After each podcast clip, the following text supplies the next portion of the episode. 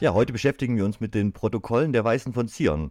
Das ist der wahrscheinlich weit verbreitetste und hartnäckigste antisemitische Text der Moderne, der nicht nur in rechtsextremen Kreisen immer wieder als Beweisdokument auftaucht äh, für das vermeintliche Streben der Juden nach einer Weltherrschaft, sondern uns heutzutage auch in allen möglichen Verschwörungstheorien begegnet. Antisemiten sämtlicher politischer und religiöser Richtungen beziehen sich auf die Protokolle und deswegen werden wir uns heute äh, den Inhalt und die Entstehungsgeschichte der Protokolle genauer anschauen und die weitreichenden Verbindungen der Protokolle zu anderen Ver Verschwörungstheorien wenigstens anteasern. Bin auch schon sehr gespannt auf den Inhalt. Ich habe ihn mir auch noch nie genau angeschaut. Ich habe noch nie reingelesen.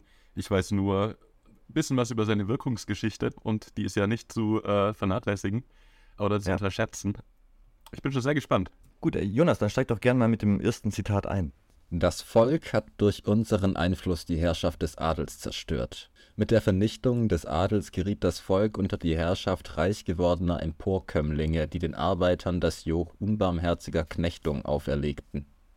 Wir erscheinen gewissermaßen als die Retter der Arbeiter aus dieser Knechtschaft, indem wir ihnen vorschlagen, in die Reihen unseres Heeres von Sozialisten, Anarchisten und Kommunisten einzutreten. Diese Richtungen unterstützen wir grundsätzlich, weil wir der Arbeiterschaft einen allgemeinen Menschheitsdienst im brüderlichen Sinne vortäuschen. Der Adel, der von Rechts wegen die Leistungen der Arbeiter in Anspruch nahm, war an ihrem Wohlergehen wenigstens so weit beteiligt, als die Arbeiter satt, gesund und kräftig sein mussten. Wir aber wollen gerade das Gegenteil, nämlich die Entartung der Nichtjude. Sehr interessantes Zitat. Ähm, was, mich, was mir zuallererst aufgefallen ist, ähm, dass der Erzähler von Wir spricht, von einer Gruppe, die Ziele vortäuscht und sich im Offenen für die Arbeiterschaft und die Emanzipation der Menschen einsetzt, aber die konspirativ am Werke ist also es ist vor allem erstaunlich, dass, ähm, dass es jetzt nicht darum geht, wie in anderen Verschwörungserzählungen, ähm, dass eine bestimmte Gruppe im Geheimen was äh, böse Pläne verfolgt, sondern dass hier die böse Gruppe praktisch selbst zur Sprache kommt. Und ähm, die Protokolle der Weisen von Sion sind ja letzten Endes angebliche Protokolle dieser konspirativen Gruppe, nämlich der Welt, des weltweiten Judentums. Und Genau, also es ist, es ist interessant, wie das, wie das auch dargestellt wird. Und was natürlich sofort auffällt, ist, dass der, der Sturz des Adels, also die, die Moderne, die Abschaffung der Aristokratie, quasi den Juden in die Schuhe geschoben wird, zum einen, was ich eine sehr spannende, weit hergeholte Behauptung finde, wenn man sich überlegt, dass es halt eigentlich eine Bewegung ist, die von den Städten und dem Großbürgertum ausgegangen ist und quasi neben dem Sturz der Aristokratie, die da als rechtmäßig dargestellt wird, ist dann eben auch der Sozialismus, der Anarchismus, der Kommunismus, die Verführungsstrategie, der, der nächste Schritt nach der Abschaffung der Aristokratie, mit dem die Juden quasi die, die weitere Entartung der Nichtjuden vorantreiben wollen. So als, als grobe, grobe äh, äh Deutung von diesem Zitat. Worum geht es also bei den Protokollen? Ähm, die Protokolle behaupten, die Juden arbeiten seit langer, langer Zeit an einer Verschwörung die in knapp 100 Jahren ihren Plan erfüllen wird. Also aus der Perspektive der Protokolle wird die, auf die nächsten 100 Jahre der Plan projiziert, was ganz spannend ist, wenn wir uns jetzt auf die letzten 100 Jahre quasi zurückschauen. Protokolle sind etwa 100 Seiten lang und bestehen aus 24 Kapiteln, in denen ein unbekannter Redner den versammelten Verschwörern alle Einzelheiten des gemeinsamen geheimen Plans erläutert. Kurz gesagt stellen sie den angeblichen Plan der Juden dar, die Weltherrschaft zu erlangen. Für dieses Ziel setzen sie verschiedene Mittel ein, Liberalismus, Demokratie, Kapitalismus, Kommunismus, Unruhen, Revolutionen, Hungerkrieg. Außerdem befänden sich die Banken, die Presse und alle politischen Parteien in ihren Händen. Das ist, denke ich mal, schon ein ganz guter Umriss, was quasi in diesen 24 Kapiteln, ähm, die jeweils für eine Einzelsitzung stehen, also 24 Einzelsitzungen dieses, dieser äh, supposedly Weisen von Zion. Und sie wollen eben die christlichen Staaten in Europa schwächen äh, bis am Ende dann die Juden die Weltherrschaft an sich reißen können. Äh, laut den Protokollen wird dann ein jüdischer König aus dem Hause David regieren, was sich ja sehr biblisch anhört, und alle Menschen werden seine Untertanen sein. Äh, dazu heißt Unsere Macht wird jetzt, da gegenwärtig alle Mächte ins Wanken geraten, unüberwindlicher sein als jede andere, weil sie unsichtbar sein wird. Daher wird sie unerschütterlich bis zu den Zeiten bleiben, wo sie sich so gekräftigt haben wird, dass sie keine Gewalttat mehr unterdrücken kann. Oder zum Beispiel auch, Sobald wir die Weltherrschaft erlangt haben, werden wir keinen anderen Glauben dulden als allein unseren Glauben an den einigen Gott, der uns auserwählt hat unter den Völkern, damit wir die Geschicke der Welt bestimmen. Sollte dadurch die Zahl der Gottlosen vorübergehend zunehmen, so kann das unseren Zwecken nur dienen. Wir werden auf die Gottlosigkeit der Nichtjuden als abschreckendes Beispiel hinweisen und unsere in sich gefestigte und tief durchdachte Lehre Mose über die ganze Welt ausbreiten. der Atheismus also als dämonischer Plan jüdischer Weltverschwörer. Spannende Interpretation. In den Protokollen finden sich auch sonst sehr skurrile Einzelheiten und Beispiele. So soll zum Beispiel Unterricht in der Schule dazu dienen, äh, die Kinder zu verdummen, was eben damit zu tun hat, dass vor 100, 120 Jahren so langsam das Schulsystem überall eingeführt wurde und äh, der Staat quasi mehr Kontrolle über die Bildung der Kinder übernommen hat. Außerdem sollen die Untergrundbahnen, also die U-Bahnen, nur deshalb gebaut werden, damit von den Tunneln aus die Hauptstädte Europas in die Luft gesprengt werden können. Das ist eine sehr interessante Idee. Bald werden alle Hauptstädte der Welt von Stollen der Untergrundbahnen durchzogen sein. Von diesen Stollen aus werden wir im Falle der Gefahr für uns die ganzen Städte mit Staatsleitungen, Ämtern, Urkundensammlungen und den Nichtjuden mit ihrem Hab und Gut in die Luft sprengen.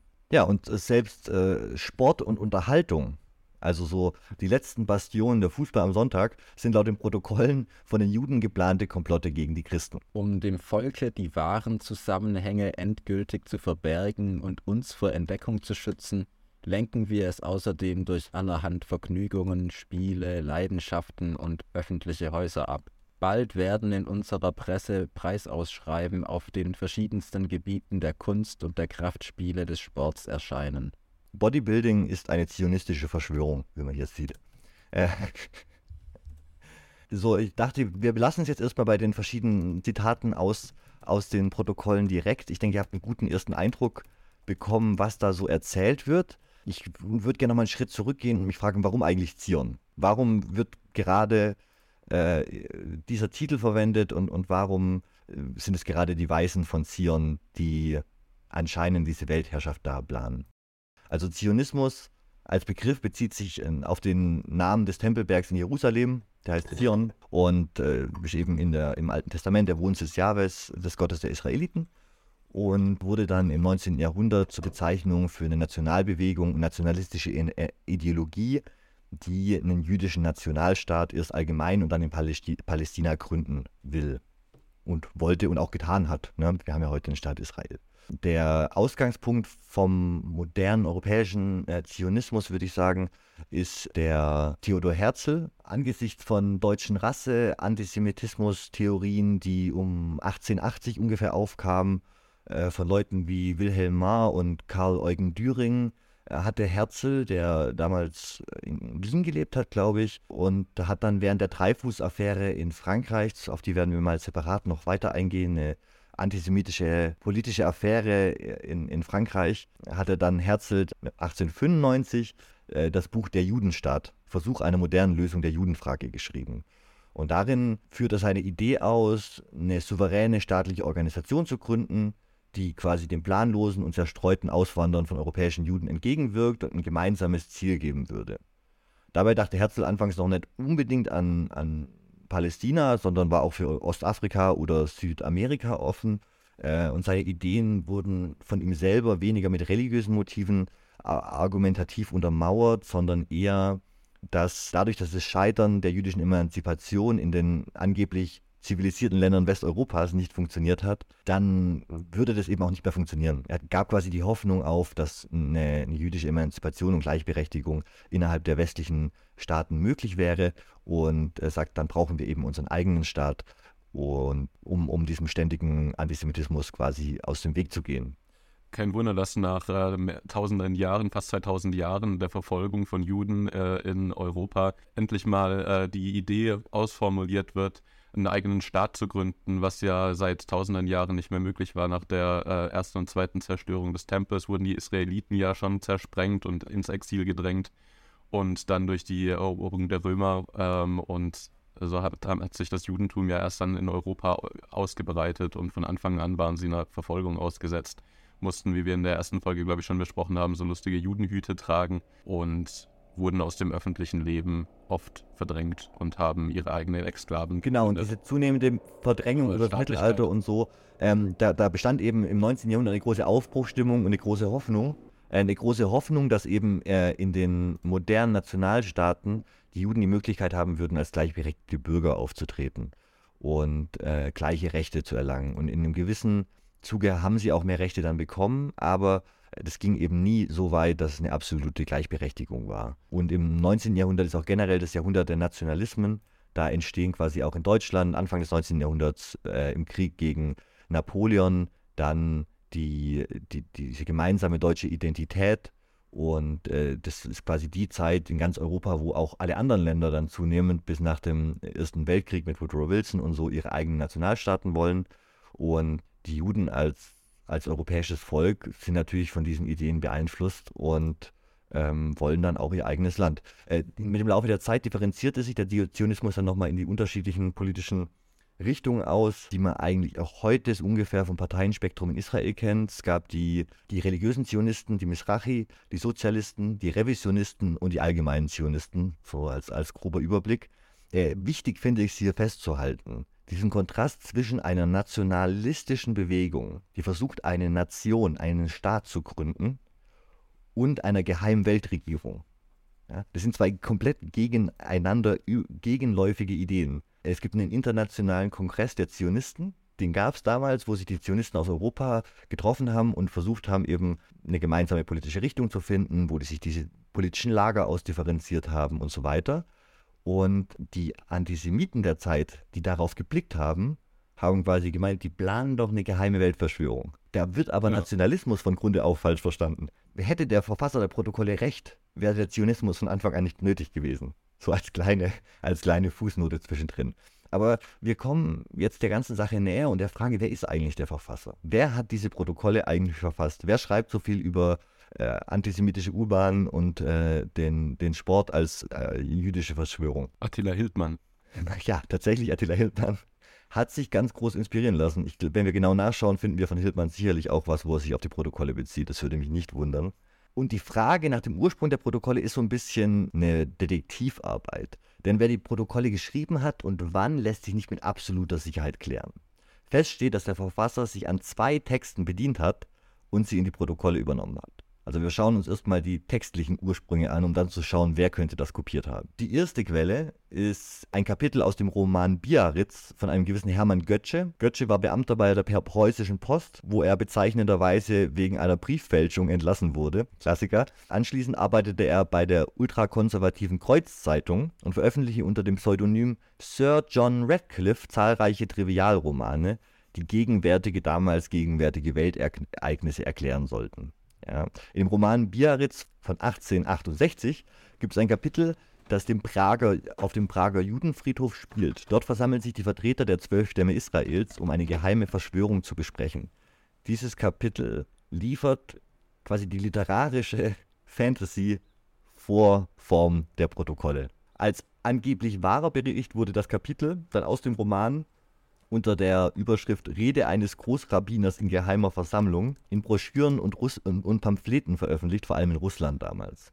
Da wird ein rein fiktiver literarischer Roman wird einfach ein Stück rausgenommen und es danach als, als Wahrheit äh, weiter ver, verbreitet. Das erinnert mich so ein bisschen an die Verschwörungstheorie mit den Reptiloiden. Die basiert ja eigentlich auch auf so ein paar Fantasy-Büchern von diesem britischen Fußballprofi.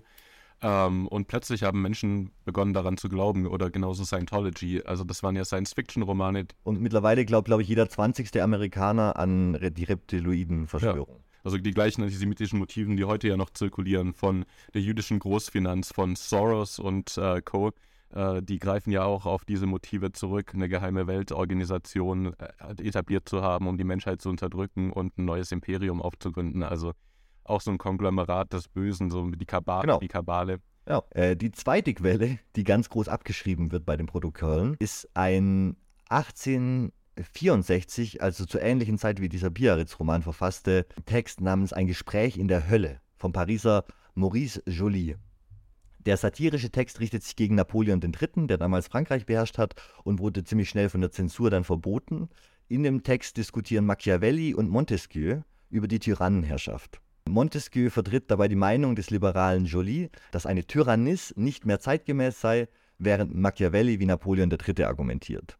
Die Machiavelli-Worte werden später in den Protokollen den Weisen von Zion in den Mund gelegt. Das heißt, der Originaltext von Joly hat nichts mit Juden zu tun, gar nichts. Es geht einfach nur um eine literarisch verarbeitete Kritik an der Politik von Napoleon III.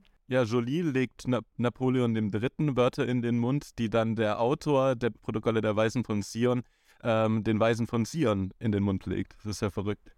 Ganz genau. Ganz genau das passiert. Und rund 40 Prozent des Texts sind fast wortwörtlich kopiert. Einfach Copy-Paste. Das fiel als erstes 1921 bereits einem Korrespondenten der Londoner Times auf, der die Protokolle damit als erster als eine substanzlose Fälschung entlarvte. Wenn ein Großteil des Inhalts aus anderer Literatur, die nichts mit einem Thema zu tun hat, kopiert wurde, kann man ja schwer davon ausgehen, dass diese Treffen niemals stattgefunden haben und diese Protokolle komplett erfunden sind. In England wurde die Verbreitung danach gestoppt von den Protokollen, im Rest von Europa hat es niemanden gekümmert. Die Protokolle erscheinen erstmals in Russland und zwar 1903 in einer Zeitung namens Snamja, das Banner. Und der Abdruck wurde von der russischen Geheimpolizei Ochrana nicht nur genehmigt, sondern auch gefördert. Und jetzt kommen wir schon ein bisschen dem, dem Rätsel auf die Spur, wo die herkommen. Äh, in der zweiten Hälfte des 19. Jahrhunderts, also zu dieser Zeit, äh, als es wahrscheinlich zusammenkopiert wurde, äh, lebten rund ein Drittel aller Juden weltweit im Russischen Reich. Und der Antisemitismus dort war ein äh, weit verbreitetes Phänomen mit langer Tradition, sagen wir so. Erste, den ersten richtigen Karriereschritt haben dann die Protokolle gemacht, indem sie zur Progrombibel der schwarzen Hundertschaften wurden. Äh, die schwarzen Hundertschaften, das ist so eine übergreifende Bezeichnung für rechtsextreme und monarchistisch-nationalistische Organisationen in den letzten Jahrzehnten des Russischen Reiches vor der Oktoberrevolution dann 1917. Und die sind halt als Todesschwadrone durch Russland gezogen und haben Juden terrorisiert, Progrome verübt und eben auch Snamja, diese, diese Zeitung, das Banner herausgegeben. Die kämpften für Autokratie von Zarenherrschaft, für die Dominanz der orthodoxen Kirche und gegen die Moderne, was äh, die Zitate, die wir vorhin gelesen haben, sehr, also das passt ja sehr gut zu dieser, zu dieser Agenda. Und in dieser Rolle sollten die Protokolle gleichzeitig Stimmung gegen die Reform von Zar Nikolaus II. machen, der zu der Zeit so ein bisschen versucht hat zu modernisieren, als auch jegliche soziale Reformbewegungen von unten diskreditieren. Alle Entwicklungen, die irgendwie gegen die orthodoxe Richt Ordnung gerichtet waren, wurden als von den Juden beeinflusst dargestellt.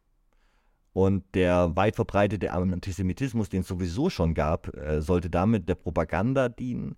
Jetzt ist die große Frage, wer hat es denn geschrieben? Wir wissen, wo es, wo, wo es das erste Mal veröffentlicht wurde. Wir wissen, welche Texte quasi zugrunde liegen. Aber wir wissen immer noch nicht, wer der Verfasser davon ist. Am wahrscheinlichsten oder eine der Theorien, die mir am wahrscheinlichsten vorkommt, ist, dass es äh, von Piotr Iwanowitsch Ratschkowski, äh, dem Auslandschef der zaristischen Geheimpolizei, veröffentlicht wurde.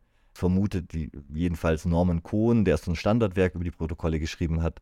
Cohn sagt, dass Ratschkowski ursprünglich so eine Art Linksradikaler war, der dann von der Geheimpolizei gefangen und gefoltert wurde und dann die Wahl hatte, hingerichtet zu werden oder äh, mit der Geheimpolizei zusammenzuarbeiten und sich dann für die Zusammenarbeit entschieden hat und danach ein äh, glühender Antisemit wurde mit, mit großer Karriere. Von 1884 bis 1902 hat Ratschkowski die Auslandsabteilung der Geheimpolizei in Paris geleitet und war damit beschäftigt, die zahlreichen russischen Emigranten, die damals äh, vor der Strafverfolgung ins Ausland geflohen sind, zu überwachen und zu bekämpfen. Zu dem Zweck hatte er ein weit gespanntes Netzwerk von Spitzeln, das bis nach Russland gereicht hat und beeinflusste französische Journalisten generell positiv über das Zarenreich zu berichten. Die Protokolle wurden wahrscheinlich 1897 oder 1898 geschrieben. Äh, und wahrscheinlich in Paris, weil in der Bibliothek Nationale eine Ausgabe von Jolies Buch gefunden wurde, wo genau alle Stellen angestrichen sind, die kopiert wurden. Also da ist damals Ratschkowski selber, einer seiner Leute, schön in die Bibliothek, hat da mit seinem Malstift dieses Buch verschattelt, indem er alle Stellen unterstrichen hat, die er rausschreiben will und hat dann die Stellen eins zu eins kopiert, was ja schon mal ein ganz gutes Indiz dafür ist, dass zu der Zeit wirklich dort in Paris äh, eben verfasst wurde. Wie, wieso hat er die dann trotzdem geschrieben? Also äh, war das sein eigenes Interesse, jetzt eine Hetzschrift gegen Juden zu verfassen? Oder war das äh, im Auftrag, also im äh, Rahmen seiner Tätigkeit für den Geheimdienst, dass es von ihm also praktisch eine Auftragsarbeit war. Wenn es er war, dann war es eine Arbeit des Geheimdienstes mit einem ganz klaren Ziel, eben in Russland antisemitische Stimmung zu machen und die ähm, Reformbedingungen aller Couleur quasi äh, mit Antisemitismus zu bekämpfen, sozusagen, Gegenfeuer zu legen gegen die aufstrebenden Reformbewegungen im Russischen Reich. Spannenderweise werden eben sowas wie der Bau der Metro erwähnt, haben wir in unserem Anfangszitat gehabt oder im Zitat vorhin. Und zu der Zeit wurde eben gerade die Metro in Paris gebaut. Und an der Metrobau waren viele jüdische Aktionäre beteiligt, was damals den Antisemiten sehr verdächtig vorkam. Ne? Also, wenn man, wenn man sich dann diese Bausteine anguckt, kann man so ein bisschen das zusammenpuzzeln und sagen, das muss eigentlich hier und da in Paris gewesen sein. Und mit der Verbreitung danach hat Ratschkowski mindestens seine Finger im Spiel, sagen wir so. 98 hat Michael Lepochin, ein russischer Literaturhistoriker, noch die Theorie rausgebracht, dass der Assistent von Ratschkowski, Matvei Golonowski, Golowski, äh, wahrscheinlich die Protokolle verfasst hat. Der habe die Texte quasi zur Dreifuß-Affäre zu der Zeit im Auftrag seines Chefs auf Französisch verfasst, um damit Zar Nikolaus II., also direkt an den Zar gerichtet, den Zar gegen den Liberalismus aufzubringen.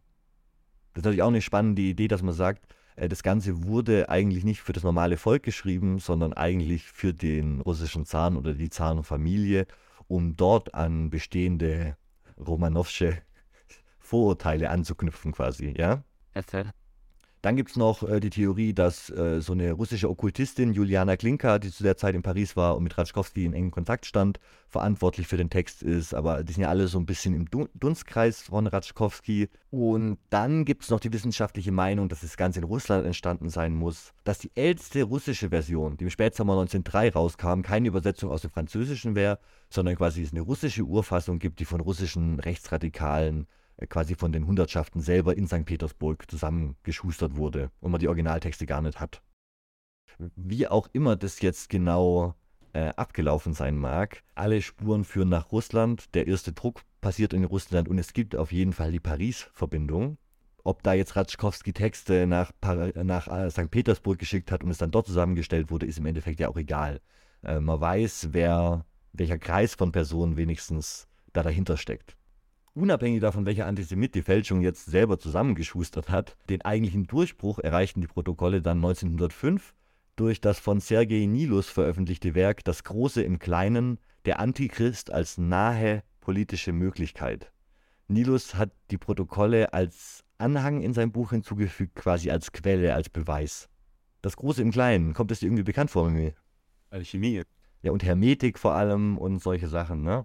Also ähm, Nilus selber war so ein Mystiker, Apokalyptiker und religiöser Schwärmer, ähm, dem die Protokolle sehr gut ins Programm gepasst haben. Äh, Nilus bis heute in Russland viel gelesen wird tatsächlich. Äh, eine Passage aus Umberto Ecos äh, Das Foucault'sche Pendel, sehr gutes Buch, charakter charakterisiert Nilus folgendermaßen. Nilus war ein wandernder Mönch, der in Talar-ähnlichen Gewändern durch die Wälder zog. Ausgerüstet mit einem langen Prophetenbart, zwei Frauen, einer kleinen Tochter und einer Assistentin oder Geliebten oder was auch immer, die alle an seinen Lippen hingen. Halb Guru, einer von denen, die dann mit der Kasse durchbrennen, halb Eremit, einer von denen, die andauernd schreien, das Ende sei nah. Und tatsächlich war seine fixe Idee die Verschwörung des Antichrist. Fiktiven Ursprung der Protokolle, also was die Antisemiten quasi behaupten, äh, wo die herkommen, fand ich relativ spannend. Nilo selber behauptet, sie seien beim ersten Zionistenkongress 1817 in Basel verkündet und anschließend in der Wohnung von Theodor Herzl entwendet worden. Äh, andere führten die Protokolle bis auf Adam Weishaupts Illuminatenorden zurück. Aha, da werden wir auf jeden Fall auch noch eine Folge zu machen zu Adam Weishaupt. Oder die, die Protokolle wurden dann auf äh, den jüdischen Pnei Brit-Orden zurückgeführt, was so eine Art jüdisches Freimaurertum ist. Weil die Juden bei den Freimaurern nicht mitmachen durften, haben sie dann quasi ein eigenes Alternativding gegründet, äh, was so ähnlich organisiert ist, aber offiziell nichts mit dem Freimaurertum zu tun hat. Und am weitesten ging die Aussage, die ich gefunden habe, dass die Protokolle äh, den Juden direkt vom Teufel diktiert worden seien. Quasi als, als der Antikoran. Eine explosionsartige Popularisierung erfolgte dann im nächsten Schritt nach der Veröffentlichung von Nilus und so äh, erst nach 1917, nach der russischen Revolution. Der Erste Weltkrieg und die russische Revolution konnten eben beide mit diesen Protokollen erklärt werden. Das ist alles die Schuld der Juden. Ne? So, da konnte das alles schön ahistorisch, revisionistisch denen in die Schuhe geschoben werden. Und in Deutschland konnten dann die Protokolle, weil die so gut zur Dolchstoßlegende gepasst haben und sowieso die ganzen anderen antisemitischen Vorurteile schon da waren, äh, großen Anklang finden. Äh, zum Beispiel haben sich dann auch die, die Mörder von äh, Reichsminister Walter Rathenau, über den wir schon geredet haben, über den Mord, auf die Protokolle äh, be, berufen. Den Erfolg auf dem amerikanischen Kontinent, den sie bis heute haben, und allgemein den Erfolg der Protokolle der Weißen von Zion in englischer Sprache, geht auf niemanden geringeren als Henry Ford zurück, den Gründer der Ford Automarke. Wer hätte es gewusst? Hat uns nicht nur die Fließbandarbeit gebracht, sondern auch noch die Protokolle der Weisen von Sion. Grandios. Auch Antisemitismus am Fließband hat er erfunden. Danke. Äh, nämlich, nachdem sich Henry Ford dann äh, so genug Geld gemacht hatte und sich größtenteils aus dem Geschäft der Ford Motor Company zurückgezogen hatte, so als direkter Leiter, widmete er viel Zeit der Herausgabe einer Zeitung, des Dearborn Independent, welche er 1919 gekauft hatte. In den acht folgenden Jahren verbreitete das Blatt antisemitische Artikel, unter anderem die Protokolle der Weißen von Zion, die vorgaben, einen jüdischen Plan zur Erringung der Weltherrschaft zu enthalten. Laut dem britischen Historiker Norman Cohn trug Ford während damit mehr als sonst jemand dazu bei, diese Fälschung weltberühmt zu machen. Herzlichen Dank, Henry Ford. Die American Jewish Historical Society beschreibt die in Fords Namen verbreiteten Ideen während dieser per Periode als Anti-Immigrant, Anti-Labor, Anti-Liquor und Antisemitic. Anti-Liquor. Ja, gegen Immigranten, gegen Arbeiter, gegen Alkohol und gegen Juden. Es war natürlich auch die Zeit der Prohibition in den USA und so, wo quasi Alkohol verboten wurde, weil so viele Italiener und Deutsche gekommen sind, dass es den Wasp-Engländern immer gepasst hat. Und dann wurde einfach mal, wie kann man denen wehtun? Man kann Alkohol illegal machen. Außerdem wurden unter Fords Namen mehrere antisemitische Artikel im Independent veröffentlicht, die in den frühen 1920er Jahren in vier Bänden unter dem Titel Der internationale Jude ein Weltproblem englisches Originaltitel The International Jew, The World's Foremost Problem verkauft. Oh Mann, ich weiß nicht, wie lange ich nach der Folge wieder duschen muss, um mich normal zu fühlen. Ja, so, so viele schmutzige Gedanken hier. In dem Buch wurde die Verschwörungstheorie vertreten, das Weltjudentum habe ein geheimbündlerisches Komplott gebildet, um mit Hilfe seiner Macht in Wirtschaft und Hochfinanz die Weltherrschaft zu erlangen. Man kennt es. Juden seien angeblich sowohl für die Korruption in Wirtschaft, Gewerkschaften und im Sport als auch für den Ersten Weltkrieg, die russische Revolution und den amerikanischen Bürgerkrieg verantwortlich. Also Ford hat das Ganze nochmal ein bisschen amerikanisiert, indem er dann den Bürgerkrieg mit, mit äh, übernommen hat. Ähm, Berichte über die Progrome in Russland, die zu der Zeit äh, sehr weit verbreitet waren, wurden als Fälschung bezeichnet. Der Reichsjugendführer Baldur von Schirach bekräftigte ebenfalls den Einfluss der Ford-Lektüre in seiner Aussage beim Nürnberger Prozess. Das ausschlaggebende antisemitische Buch, das ich damals las und das Buch, das meine Kameraden beeinflusste, war das Buch von Henry Ford, Der internationale Jude. Ich las es und wurde Antisemit. Dieses Buch hat damals auf mich und meine Freunde einen so großen Eindruck gemacht, weil wir in Henry Ford den Repräsentanten des Erfolgs, den Repräsentanten aber auch einer fortschrittlichen Sozialpolitik sahen. Klingt ein bisschen nach Donald Trump. Ja, ja, aber eben auch dieser Ford als Vorreiter des Kapitalismus, als moderner, erfolgreicher Unternehmer, klingt für mich ein bisschen wie Elon Musk, muss ich sagen. Weißt du? Der dann von vielen jungen Leuten bewundert wird äh, und dann anfängt, äh, krude Verschwörungstheorien zu verbreiten. Komisch, wie sich das wiederholt, ne? Ford hat ja auch selber dann irgendwie, was ich 2000 oder 1000 LKWs für die deutsche Wehrmacht für den Überfall auf Polen nochmal extra ge äh, geliefert und äh, hat die Nazis eigentlich den ganzen Zweiten Weltkrieg durch unterstützt. What? Ja, ja, ja. Äh, Ford hat auch von den Nazis, glaube ich, vor 38 noch den, die größte Auszeichnung bekommen, die man als Ausländer kriegen konnte in Deutschland während dem Dritten Reich und so und war tatsächlich äh, eng mit den Nazis persönlich quasi gut verbandelt. Im, in meinem Kampf gibt es auch eine Stelle, wo Hitler Ford lobt für diese Propaganda und so auch und ähm, die dann erst irgendwie in den 40ern gestri gestrichen wurde, glaube ich. Also bin mir mit den Jahreszahlen nicht ganz sicher, aber es gab auf jeden Fall positive Ford-Zitate in meinem Kampf, die sich in späteren Auflagen nicht mehr finden. Wow. Steckt bestimmt eine Verschwörung dahinter. Mhm. Die Protokolle waren von zwei von Feinden der Bolschewiki nach der russischen Revolution in Europa verbreitet worden und fanden in Westeuropa Verbreitung in den USA, Teilen der arabischen Welt bis nach Japan. Und von besonderer Wichtigkeit dabei ist natürlich die Geschichte der Protokolle in ihrer deutschen Version, weil auch wenn Ford die in Amerika viel verbreitet hat und da viel Antisemitismus verbreitet hat, äh, eben die deutschen Protokolle mit als Begründung für die Shoah dann benutzt wurden. Die Protokolle und der Mythos der jüdischen Weltverschwörung waren sehr bedeutsame Werkzeuge der Nazis allgemein. Äh, Propaganda von den Anfängen der Partei bis Zusammenbruch des Dritten Reiches zieht sich das eigentlich als Konstante durch. Egal wie es läuft, egal ob da 15 oder 5 Millionen Leute jubeln, das wird immer wieder behauptet. Und den Ursprung, die erste deutsche Version erscheint 1920 in einem antisemitischen Jahrbuch, Lutschs Wetter, von zwei geflohenen Rechtsextremen aus Russland, die quasi vor der äh, russischen Revolution geflohen sind und danach erfolgt der Abdruck in der antisemitischen Monatszeitschrift auf Vorposten. Im gleichen Verlag dann 1920 die Protokolle als eigene Monographie, die Geheimnisse der Weißen von Zion. Und der Eigentümer des Verlags, der das veröffentlicht hat, hieß Verband gegen Überhebung des Judentums. Sperriger Name. Sperrig deutscher Name von Nazis, ja. Äh, das Buch wurde dann direkt zum Bestseller und es gab dann noch eine Auflage im Hammer Verlag von Theodor Fritsch, die weit verbreitet wurde. Die zionistischen Protokolle, das Programm der internationalen Geheimregierung. Allein bis 1933 hat Fritsch 100.000 Exemplare davon in Deutschland verkauft. 1923 erschien dann von Alfred Rosenberg äh, eine kommentierte Version von den Protokollen. Äh, das ist auch die Version, mit der ich hier in der Vorbereitung der Folge gearbeitet habe sehr anstrengend, weil man die ganze Zeit Rosenbergs Auslegung und Geschwafel noch zwischendrin durchlesen muss, aber naja.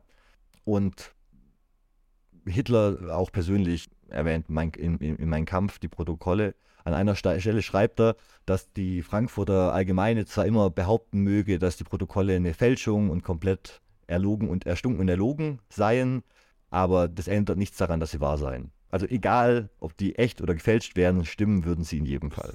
Was natürlich, äh, also zu, vor, vor, vor 100 Jahren, ne, als das auf Deutsch veröffentlicht wurde, haben damals dann Journalisten in, in, in der Frankfurter Allgemeinen Zeitung und so darüber geschrieben, dass es eine, eine Fälschung ist, haben all das quasi erzählt, was ich jetzt erzähle. Ein bisschen weniger war damals bewusst, aber es gab dann Prozesse in Bern, wo sich Leute, Verleger dann vor, bei einem Gerichtsprozess verteidigen mussten. Und bei dem Prozess wurden dann die Protokolle nochmal als Fälschung quasi öffentlich herausgefunden, identifiziert und all das hat nichts geändert daran, dass es von Hitler verwendet wurde und dass äh, bis heute Verschwörungstheoretiker und Antisemiten aller Couleur äh, sich darauf beziehen. Aber ich glaube, wir müssen noch mal ganz kurz einen kleinen Schritt zurückgehen und angucken, warum die Protokolle so erfolgreich waren, weil die sind ja nicht im luftleeren Raum entstanden. Wir haben in unserer ersten Folge zu den Hexenprozessen und seitdem ja immer mal wieder so ein bisschen über judenfeindliche Stereotype in, in Europa geredet und deren Ursprung.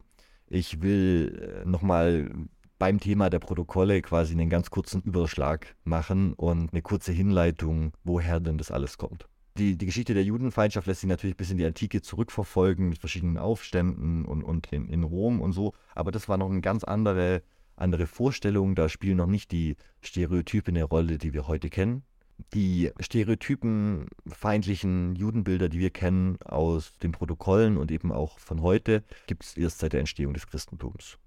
Die, die Konkurrenz zwischen Christentum und Judentum um die Bekehrung der Heiden machte die Juden zum Opfer und als zur Zielscheibe der religiösen Intoleranz von christlicher Seite. Weil natürlich die Juden von Anfang an potenziell nicht konvertierte Christen darstellen. Die, die nicht konvertiert sind, die das Licht quasi nicht gesehen haben, sind quasi schon mal suspekt und auch, dass eben von Anfang an im Neuen Testament diese Unterstellung des Gottesmordes im Raum steht, dass den Juden vorgeworfen wird, also dass Judas Jesus verraten hätte einmal und eben auch, dass äh, die Juden im Neuen Testament sich für Barnabas entschei Barabbas entscheiden und deswegen Jesus gekreuzigt wird, was natürlich überhaupt keinen Sinn macht, weil Jesus gekreuzigt werden muss, damit es überhaupt ein Christentum gibt und so. Aber theologisch macht es natürlich alles überhaupt keinen Sinn. Ähm, es finden sich aber eben entsprechende Passagen im Neuen Testament der Bibel, zum Beispiel die, eine erste Schuldformulierung von Paulus. Diese, also die Juden, haben sogar Jesus, den Herrn und die Propheten getötet. Auch uns haben sie verfolgt. Sie missfallen Gott und sind Feinde aller Menschen. Sie hindern uns daran, den Heiden das Evangelium zu verkünden und ihnen so das Heil zu bringen. Dadurch machen sie unablässig das Maß ihrer Sünden voll aber der ganze Zorn ist schon über sie gekommen. Im Evangelium nach Johannes ist dann auch noch über die Juden zu lesen, ihr habt den Teufel zum Vater und ihr wollt das tun, wonach es euren Vater verlangt. Er war ein Mörder von Anfang an. Ja, das sind schon ziemlich äh, krasse Stellen, die teilweise eben auch damit zu tun haben, dass die Verfasser der Evangelien, sie waren konvertierte Juden und sahen sich in ständiger Gegenüberstellung mit ihrer Familie, mit ihren Leuten zu Hause, die nicht mitkonvertiert sind und von denen sie viel Ablehnung erfahren haben am Anfang als neue Sekte, selbstverständlich. Ne? Das hat aber dann über die folgenden Jahrhunderte und Jahrtausende eine ganz eigene Geschichte und Form angenommen. Ähm, weil der Antijudaismus damit zu einem festen Bestandteil kirchlicher Agitation in den, in den Jahrhunderten danach wurde. In den Evangelien und in den Werken der Kirchenväter wird die Synagoge zum Beispiel regel, regelmäßig negativ bewertet und als Ort des Satans und des Teuflischen geschildert. Solche Auffassungen waren auch im gesamten Mittelalter weit verbreitet, sodass zum Beispiel 1543 Martin Luther in seinem Pamphlet von den Jüden und ihren Lügen schrieb, Darum, wo du einen rechten Jüden siehest, magst du mit gutem Gewissen ein Kreuz für dich schlagen und frei sicher sprechen, da gehet ein leibhaftiger Teufel.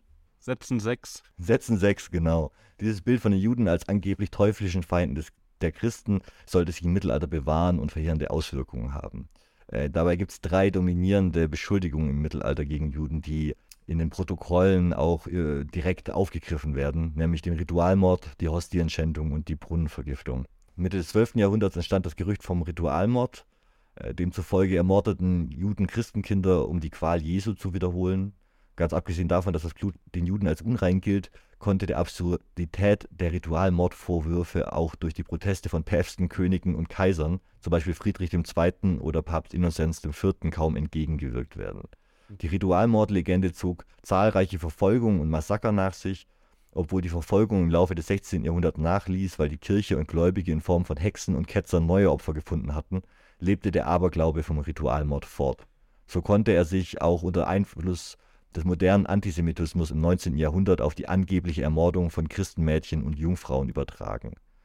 Die Transubstationslehre wurde durch das äh, vierte Laterankonzil 1215 zum kirchlichen Dogma. Das bedeutet, dass äh, an der Inkarnation Gottes in Brot und Wein während der Eucharistie nicht mehr gezweifelt werden darf. Ja, also äh, Transubstationslehre bedeutet, dass Brot wird während des Abendmahls tatsächlicher Leib Christi und dass äh, der Wein wird tatsächlich zum Blut. Da gab es riesen Diskussionen und, und Schismen drüber, wo, gesagt, wo, die, wo die einen gesagt haben, das ist quasi nur eine Metapher und ein Symbol. Aber die Kirche hat 1215 das quasi offensichtlich offiziell festgeschrieben, keine Diskussion. Wir machen äh, Kannibalismus, das wird ein echter Körper und ein echtes Blut.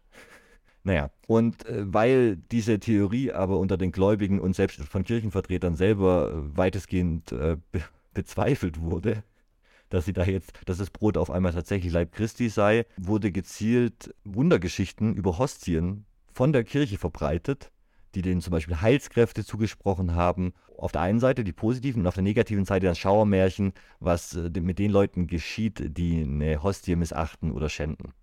Das heißt, um die Transubstationslehre irgendwie legitim erscheinen zu lassen, mussten Schauergeschichten und Märchen über, über Hostien erfunden werden. Im Jahr 1290 kursierte dann die Geschichte, ein Jude habe in Paris eine Hostie geschändet, indem er sie durchstach, peitschte und in heißes Wasser warf, woraufhin die Hostie zu bluten anfing und in den Himmel flog. What the fuck? Ja, genau, what the fuck. Aber es geht eben darum zu beweisen, guck, Hostie ist lebendig, guck, Hostie ist tatsächlich der Leib Jesus, weil wenn du da reinstichst und die in heißes Wasser wirfst, dann fliegt die durch die Luft, wie so ein, wie so ein Ballon, aus dem man die Luft rauslässt. Mit solchen Fabeln suchte die Kirche Zweifler zu überzeugen und Frevlern Angst zu machen. Aufgrund des tradierten Antijudaismus war es sozusagen naheliegend, den Juden Hostienfrevel anzulasten, zumal sie die Konsekration nicht anerkannten, da sie in Jesus nicht den Messias und die Menschwerdung Gottes sahen. Da ist man natürlich schon mal direkt eine Zielscheibe. Mit der Unterstellung der Hostienschändung wurden die Juden noch stärker dämonisiert und wiederum in die Nähe des Teufels gerückt. Die Folgen waren, ebenso wie bei der Ritualmordlegende, verheerend. Während das Pariser Gerücht in Frankreich kaum Resonanz fand, löste es in Deutschland, vor allem im Süddeutschland, zahlreiche Verfolgungen aus, denen allein 1298 rund 5000 Juden zum Opfer fielen. Das Feindbild erfuhr eine neue, erneute Verschärfung, als sich dann knapp 100 Jahre später, 1348, die Pest ausbreitete und das Gerücht entstand, die Juden würden diese Seuchen durch Vergiftung des Wassers bewirken. Im Mythos vom Brunnenvergifter klingt der Verschwörungstopos auch deutlicher an als zuvor, weil den Juden gezielte Anschläge auf die Christenheit im großen Rahmen unterstellt wurden. Also Brunnenvergiften ist ja schon nochmal quasi überhaupt nicht religiös bedingt, sondern einfach ein gezielter Anschlag. Ja. Noch bei den Hexenprozessen, äh, auch in der ähnlichen Zeit, wird ja auch von der Synagoge des Satans gesprochen, ähm, also diese konspirativen äh, Treffen, ähm, bei denen die Hexen sich mit dem Teufel, ähm, also einen Pakt mit dem Teufel schließen, äh, werden als, also sind auch klar antisemitisch eingefärbt. Genau. Der Hexensabbat ist natürlich auch ja. nur der Sabbat deswegen und so. Ne? Und auch so Motive, auch so Motive wie die Ritualmordlegende, dass sie also, also kleine Kinder, christliche Kinder äh, entführen und ihr Blut nutzen, um ihre Matzen herzustellen. Das ist ja auch ein äh, moderner Mythos, den wir äh, bei QAnon oder so sehen, ja. Das, also das moderne Adrenochrom sind praktisch die Matzen äh, des Mittelalters. Ja, ja, ja, genau. Und das hat damals aber so riesen Anklang in Deutschland gefunden, dass da tatsächlich jede Gemeinde in Deutschland verfolgt wurde und in Ghettos gezwungen wurden, außer in Regensburg anscheinend, habe ich so gefunden. Danke Regensburg. dass meine Men mein Glauben an die Menschheit doch noch ein bisschen hier irgendwas wenigstens gut ist. Wenigstens Regensburg, mein Gott. Im Zeitalter der Aufklärung gab es dann langsam da ein bisschen eine offenere Debatte darüber, ob das wirklich alles stimmt, diese ganzen mit Märchen und so. Aber auch in der Aufklärung waren zum Beispiel fast alle deutschen Vertreter der Aufklärung haben auf jeden Fall antisemitische Züge. Ich glaube, der Einzige, der das nicht hat, ist Lessing. Also, danke Regensburg und Lessing. Die Liste wird immer länger. Aber sie ist immer noch viel zu kurz. Ja, tatsächlich. Und genau wie in den, quasi diese jüdische Weltverschwörung, die in den Protokollen äh, vorausgesagt wird und die die nicht-jüdische Welt unterdrücken und versklaven soll, geht eben ganz deutlich auf diese Vorurteile und die angebliche Christenfeindschaft der Juden zurück. Und überspitzt es und treibt es eben weiter, als es davor quasi in einem Text vereint getrieben wurde, so. Die jüdische Weltverschwörung, die wie die Legende vom Ritualmord oder Beteiligung sämtlicher Juden angenommen wird, verkörpert dadurch eine Zielsetzung diesen jahrhundertealten Mythos. Also wenn ich allen, wenn ich einer gesamten Gruppe generell unterstelle, dass die eben diese Morde ausführen, dass sie diese geheimen Rituale machen, dass die dem Teufel im Bunde stehen und so, dann ist es auch keine neue Idee zu sagen, ja, eigentlich planen die ja die Weltverschwörung und deswegen verändert sich in der Moderne in unserer Welt so viel gerade. Auch dieses uralte antisemitische Bild vom Brunnenvergifter taucht, taucht in den Protokollen eigentlich so wieder auf. Wir müssen alle Völker durch Neid und Hass, durch Streit und Krieg, ja selbst durch Entbehrungen, Hunger und Verbreitung von Seuchen derart zermürben, dass die Nichtjuden keinen anderen Ausweg finden, als sich unserer Herrschaft vollkommen zu beugen. Und so wie die Pest quasi als Anschlag aufs Christentum interpretiert wurde, kommen in den Protokollen neue oder andere Formen von vermeintlichem Terror hinzu. Sobald ein nichtjüdischer Staat es wagt, uns Widerstand zu leisten, müssen wir in der Lage sein, seine Nachbarn zum Krieg gegen ihn zu veranlassen wollen aber auch die Nachbarn gemeinsame Sache mit ihm machen und gegen uns vorgehen, so müssen wir den Weltkrieg entfesseln.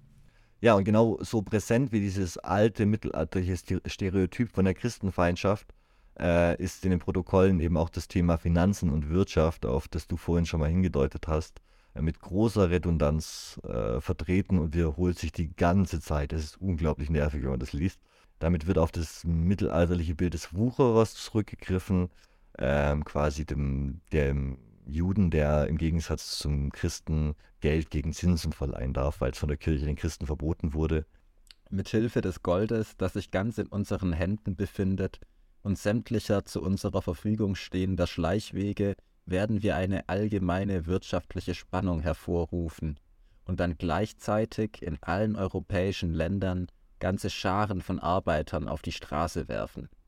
Diese Massen werden voller Wonne das Blut derer vergießen, die sie in ihrer Einfalt von Jugend auf beneiden und deren Hab und Gut sie dann ungestört werden rauben können.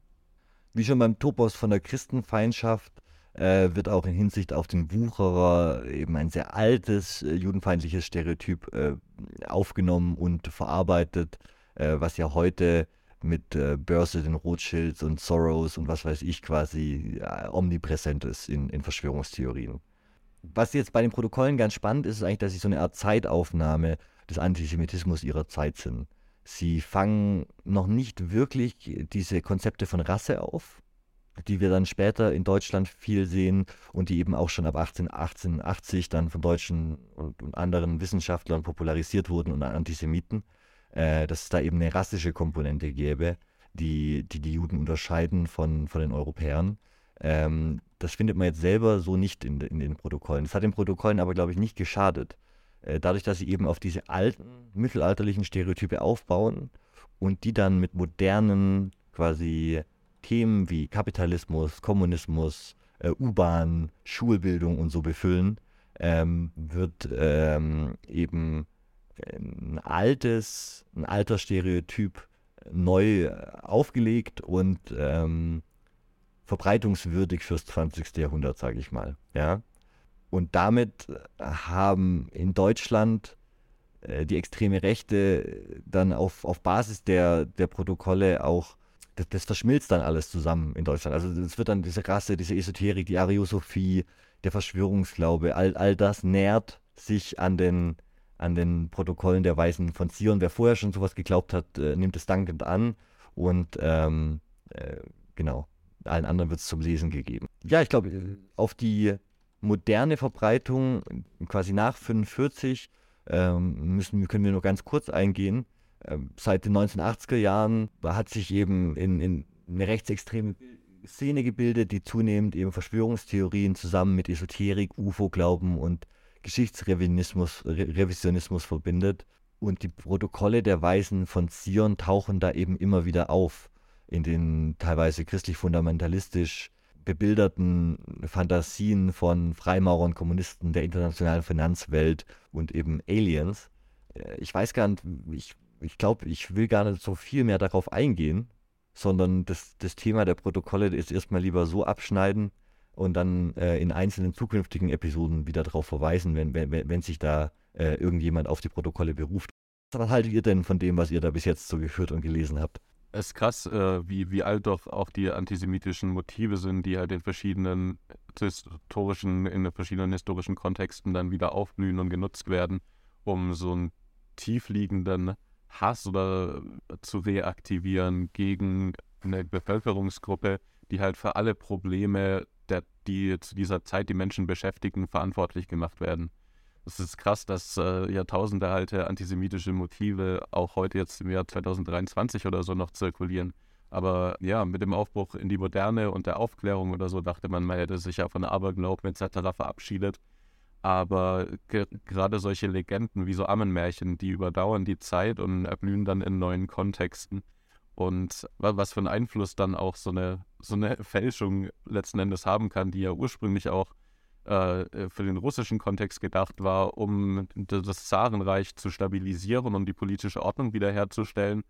Aber also diese Taktik, eine bestimmte Bevölkerungsgruppe als Wurzel des Bösen darzustellen und für alles, was gerade schlecht läuft, verantwortlich zu machen, gibt halt einem Staat oder einer Organisation eine gewisse Legitimität äh, und verknüpft das Ganze mit einer Moral, die diese Aktionen stützt. Deswegen konnte, konnte, konnten die Protokolle der Weisen von Sion halt in verschiedenen Kontexten in Europa, in, in Amerika, in Russland ja genutzt werden, um sie politisch zu nutzen, um Menschen hinter sich zu vereinen, um für eine Sache zu kämpfen. Dass es da sich dabei um eine Lüge, um eine Fälschung, um irgendwelche abstrusen Projektionen und Ängste von Menschen handelte, ist letzten Endes egal. Also genau wie heute irgendwie. Die, die, den Leuten geht's scheiße. Die, alle Leute wissen, dass es was in der Welt nicht richtig läuft. Wir erzählen uns zwar die große Lüge des Wohlstands und der Moderne und der Menschenrechte, aber letztlich wissen wir, dass zum einen unser Wohlstand auf, der, auf Sklavenarbeit, auf der Ausnutzung von Menschen auf anderen Teilen der Welt ähm, aufbaut, dass, dass unser Konsum den Planeten austrocknet ähm, und zugrunde richtet und genau, also keine Ahnung, es gibt wieder Kriege, es gibt Krisen, Weltwirtschaftskrisen und die Leute haben halt Angst, weil die Zukunft ungewiss ist. Weil theoretisch durch unsere Technologien, durch äh, jetzt KIs und so alles Mögliche erscheint, sogar sowas wie ein Bewusstsein oder so herzustellen. Thema KI. Ich habe äh, tatsächlich mal äh, Notion AI und ChatGPT zu den Protokollen der Weißen von Zion befragt. Ich habe die Texte jetzt hier gerade leider nicht vorliegen, aber äh, die haben beide erst sehr allgemein geantwortet und als ich dann mehr Details wollte, ähm, hat vor allem Notion mir eine Antwort gegeben, die sich so ein bisschen angehört hat, als würde sie die rechtfertigen. Notion hat so Sachen gesagt wie, auch wenn die Protokolle vielleicht nicht wahr sind, äh, geben sie trotzdem einen guten Einbl Einblick darin, wie eine kleine Gruppe versuchen könnte, die Weltherrschaft zu übernehmen und solche Sachen, wo ich beim Durchlesen dachte, mein Gott, das liest sich aber ein bisschen wie so Apologeten und Verschwörungstheoretiker aus den 90ern, die die Sachen zitieren und ein bisschen wie Hitler, der sagt, egal ob die Texte eine Fälschung sind oder nicht, wahr sind sie trotzdem. Das hat mich an Heisenberg erinnert. Der wurde ja auch mal gefragt, äh, wieso er als Naturwissenschaftler ein Hufeisen über seinem Haus angebracht hat. Und er hat geantwortet, ähm, dass er gehört hat, dass es auch wirkt, wenn man nicht daran glaubt. Das gleiche ist es doch irgendwie beim Antisemitismus. Auch wenn man nicht daran glaubt, wird er wahr, weil Menschen, genug Menschen daran glauben und ähm, zu Antisemiten werden. Das, diese, die, diese Protokolle der Weisen von Sion wurden von Menschen verinnerlicht und haben sie zu abstrusen Taten angestiftet, ja, zum Mord, was ja eigentlich das Unmenschlichste an per se ist. Das hat unglaublich absurde Taten, Gedanken, Organisationen, Theorien und Ideologien beeinflusst und es ist wirklich abs absurd, erschreckend und irgendwie aber auch faszinierend, wie so was aus Ideen gemacht werden kann. Dass da irgendjemand mal dachte, ach, wie könnten wir denn jetzt äh, das Zarenreich erhalten? Ach ja, wir können all die Probleme, die gerade existieren, auf die Juden schieben. Und plötzlich äh, haben wir 30, 40 Jahre später Hitler, der das zur Staatsideologie erklärt. Ja, und vor allem halt schlecht zusammenkopierte Texte aus, also aus zwei Romanen oder aus einem fiktiven Dialog zusammenkopierte Texte, wo irgendwie über die Hälfte einfach, einfach nur rein Copy-Paste ist und es dann trotzdem als so schlecht zusammengeschustertes Psy-Op so eine riesen, Aus, so eine riesen Auswirkung hat. Also wie du gesagt hast, es erinnert mich daran, wenn dann gesagt wird, oh, wir haben ja zu viele Insekten von der Art, lass mal da so Frösche einführen, damit die die Insekten fressen, dann hat man eine Froschplage danach. Und also die langfristigen Auswirkungen davon, äh, von, von, von Ideen und von auf so ein ideologisches Ökosystem äh, sind sehr schwer vorher abzusehen. Vielleicht war das auch so der Plan damals von Ratschkowski und ähm, er ist einfach das Genie des Antisemitismus, das Unbekannte. Ja, es war ein Text, der eigentlich für den russischen Kontext bestimmt war, wie du gemeint hast, der aber weltweit Karriere gemacht hat. Und ich denke, das liegt auch ein bisschen daran, dass die Protokolle den Antisemitismus noch ein bisschen nebulöser gemacht haben, als er ohnehin schon war zu der Zeit. Also der Antisemitismus des ausgehenden 20. Jahrhunderts war, äh, war zwar noch nicht so rassistisch untermauert, wie es dann in den 1920er und 30er Jahren wurde, aber er gibt die Linie vor. Die Moderne und alles, was mit ihr einhergeht, Kapitalismus, Sozialismus, Atheismus etc., wird zur jüdischen Falle gemacht. Und diese Undefiniertheit zu sagen, alles Moderne ist, ist, ist eine jüdische Verschwörung, ist natürlich auf fruchtbaren Boden gefallen, weil sich das Leben der Menschen extrem schnell entwickelt hat zu der Zeit und sich viele Leute zurückgelassen und, und, und quasi von der Zeit überholt gefühlt haben, genau wie sie es vielleicht heute wieder tun. Und die Undefiniertheit hat es den Protokollen damit erlaubt, über das letzte Jahrhundert hinweg immer wieder Verschwörungstheoretiker, Esoteriker, Antisemiten aller Couleur, also Riesenverbreitung im, im, in der islamistischen Szene auch und so. Da bin ich, hatte ich keine Zeit drauf einzugehen, da könnte man eine eigene Folge zu machen. Aber die quasi diese nebulöse Angst vor einer geheimen Kabbala, einer geheimen Macht, die hinter allem steht, äh, versorgt, das hat den Text so erfolgreich gemacht. Ja.